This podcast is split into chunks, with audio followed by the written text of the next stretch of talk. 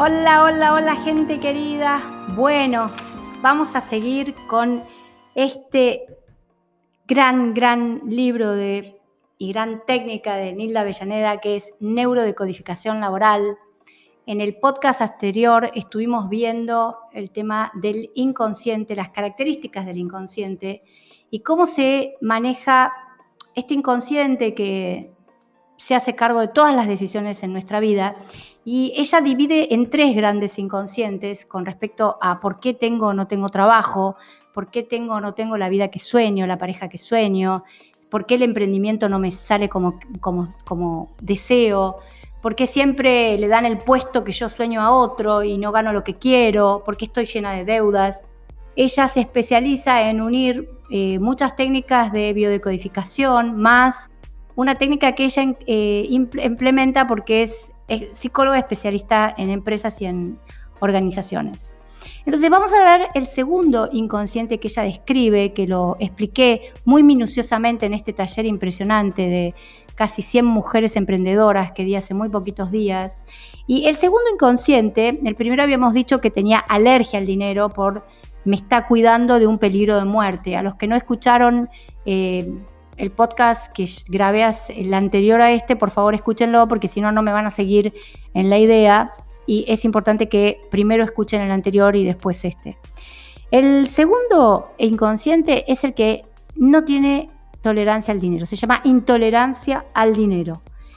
¿Por qué? Porque el dinero, es decir, no lo considero como algo tóxico. Para esta técnica, el dinero es un bocado. Para el inconsciente, el dinero es un bocado que yo consigo dinero, casa, auto, un trabajo nuevo es un bocado. Y hay una zona en el cerebro que junta confianza, seguridad con la parte olfativa y gustativa. Ustedes fíjense que cuando una persona no les gusta o les genera confianza, dice, ¿les gusta? Mm, eh, tuercen la nariz y tuercen la boca. Porque está asociado a nivel cerebral con el gusto y la boca con el área de la confianza y la desconfianza y con el área de la tolerancia e intolerancia.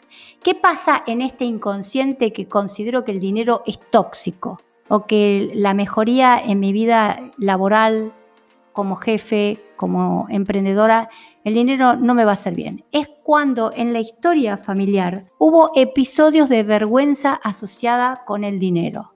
Por ejemplo, eh, mi papá o mi abuelo, que aparte es doble mío, es decir, tienen la misma fecha de nacimiento, el mismo nombre, la misma profesión, ganó el dinero estafando a otros. Entonces, en mi, eh, en mi mente, el dinero está asociado con, a través de ese acto reprochable que hizo mi ancestro, mi papá, un hermano. Ahora en Argentina hay un caso muy renombrado de un, un muchacho que tiene 10 hermanos más, que eh, fue un estafador impresionante en Argentina. Y realmente la familia es impresionantemente buena, pero el apellido queda absolutamente manchado. Entonces, en mi cabeza, si yo tengo un padre, un hermano, un marido, un ancestro, un abuelo, un bisabuelo, que cometió actos ilícitos, que fue estafador, que robó dinero, mi inconsciente no va a aceptar de ninguna manera tener dinero o éxito porque lo considera como algo tóxico. Es un bocado que hay que repeler, hay que expulsar de la vida. Y acá el inconsciente lo que me está protegiendo es de la vergüenza. No quiere que todo este ancestro que produjo por dinero situaciones de vergüenza, que de sufrimiento en el clan, se repitan en mi historia. También es muy común, por ejemplo, eh, cuando el dinero está asociado, mi papá hablo de un ejemplo general, o por ejemplo es muy común en los artistas de cine, cuando empiezan a tener fama y a tener dinero, se alcoholizan, toman drogas, eh, empiezan situaciones de abuso, porque empiezan a tener mucho dinero para comprar regalos para niños. Entonces, acá, eh, si uno es descendiente o uno vive con una persona así, de ninguna manera va a querer tener dinero, porque estos actos reprochables han sido una mancha en mi familia y me han producido mucho sufrimiento. Por supuesto, todos estos inconscientes se basan en creencias, en historias familiares. Por eso es muy importante detectar cuál es la historia, cuál es la creencia familiar. Por ejemplo, en el caso no puedes tener dinero, no tengas dinero porque el dinero te va a ser estafador o alcohólico o vas a empezar a maltratar a tu, a tu familia, esas son situaciones de creencias que cuando uno las detecta y las hace consciente a través de una técnica que ahora les voy a explicar cómo es, se pueden desarmar fácilmente. El tercer tipo de inconsciente que ella relata, acá yo puedo dar, escribir libros, bibliotecas sobre esto, es la intermitencia económica. Es decir, hay momentos que tengo mucho dinero, mucho éxito, mucha fama y después vuelvo a una situación no de carencia, no de pobreza, este inconsciente no se maneja así, vuelvo a una situación donde otra vez estoy con lo justo, puedo alquilar mi casa, puedo alquilar, puedo tener mi auto, eh, puedo pagar mis deudas, pero ahí, en lo justo. Y acá la base es lo que se llama promesas incumplidas, es decir, alguien en mi historia, esto generalmente se da mucho en la historia de uno, pero también puede estar en los ancestros, alguien en mi historia me prometió algo que no cumplió. Y, este, y esto me produce tanto sufrimiento que entonces yo llego hasta un punto, no me hago muchas expectativas porque y después otra vez repito, acá hay un inconsciente absolutamente repetitivo, donde lo que repite es esta historia traumática, donde me prometieron, yo creí, me puse recontenta y entré en una situación de deficiencia y sufrimiento. Por ejemplo, eh, estoy con un novio, eh, juntamos plata para comprarnos una casa, mi novio me deja y o se lleva la plata o dividimos la plata y con esa plata me pongo un negocio, ¿cómo creen que me van a dar ese negocio? Mal, porque la situación de están es un dinero que viene por una situación de dolor y de una promesa de felicidad que yo viví y perdí. En el caso mío, mi, padre, como ustedes saben, era un empresario muy importante de la medicina, tenía un sanatorio.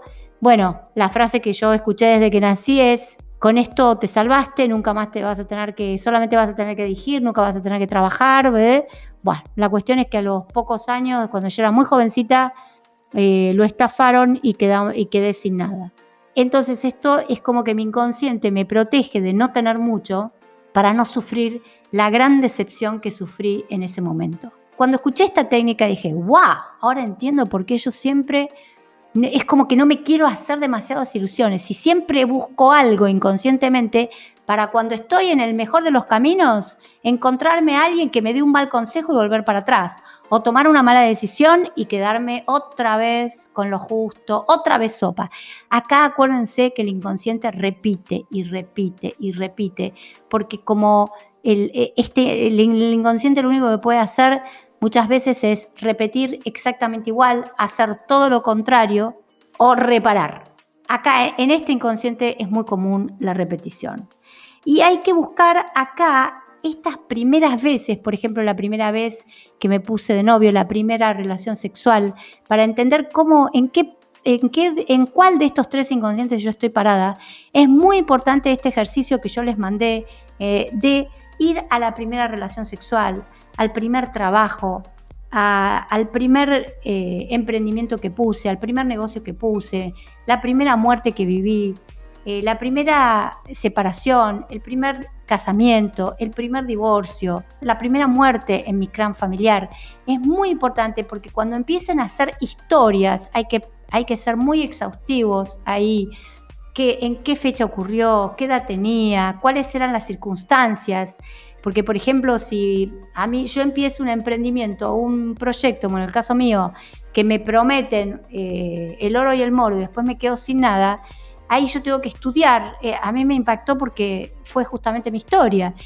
Eh, entonces tengo que estudiar todas las circunstancias, qué edad tenía yo, cómo lo viví, qué, consecuencias me acarrió esta situación. Entonces es muy importante que cada uno de ustedes trate de hilar, y no solamente en ustedes, también puede ser en su madre y en su padre, cuando estaban, ustedes estaban en la panza de mamá, que de repente empezó, justo se recibió y nacieron ustedes, o justo quedó embarazada y tuvo que dejar su trabajo y su carrera.